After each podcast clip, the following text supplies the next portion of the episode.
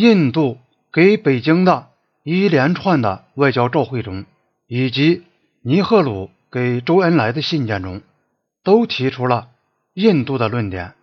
这些论点应用于东段和西段这两个主要的争议地段上，具有不同的性质。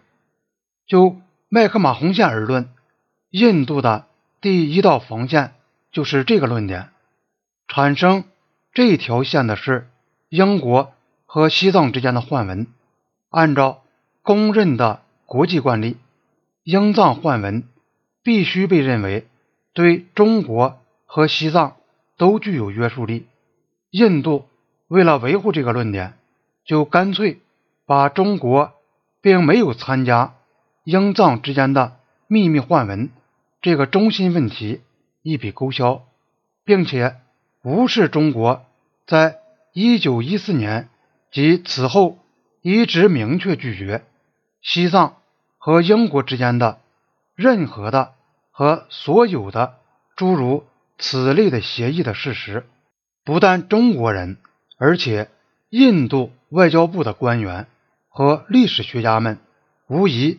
还有尼赫鲁本人都同样清楚，印度的说法歪曲了西姆拉会议的实际情况。但是，印度政府早已认定，同中国举行谈判解决边界问题会危及印度的利益。这不仅是由于印度预料到，不管中国事先做出什么样的暗示，在这样一种。边界谈判中，中国将提出大幅度的恢复失地的要求。还由于印度认为同中国达成任何边界妥协都是无法接受的，因为它将标志着印度不得不从原有立场后退。那样一来，将把印度降到亚洲的二等国地位。但要拒绝。通过谈判解决边界问题，唯一合理的根据就是提出边界线事实上已经划定的论点。于是，印度就据此进行争辩。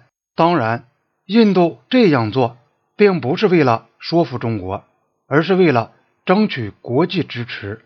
在当时，世界各国都在注视着中印之间争论的发展。印度论据的第二道防线是声称麦克马洪线从来不是一条新的边界线，它只不过是这个地区的自然的、传统的、种族的和行政的界限的正式体现。按照印度的说法，这条早已存在的边界的确十分古老。他们声称这条线。和它现在的位置大致一样，已有将近三千年的历史。印度人为了给他们的主张找根据，就引证奥义书、摩诃婆罗多、罗摩衍和印度文学的典籍。奥义书是印度古代哲学论丛之一，吠陀圣典的一部；摩诃婆罗多和罗摩衍是印度。古代两大史诗，印度对中国说，多少世纪以来，喜马拉雅山的天险就是印度精神的奋斗所向。这一套论调在印度人听起来倒是津津有味。尼赫鲁也经常提到喜马拉雅山在印度思想中的地位，并把它看作边界争端中的一个因素。但是这一套对中国人。却不起作用。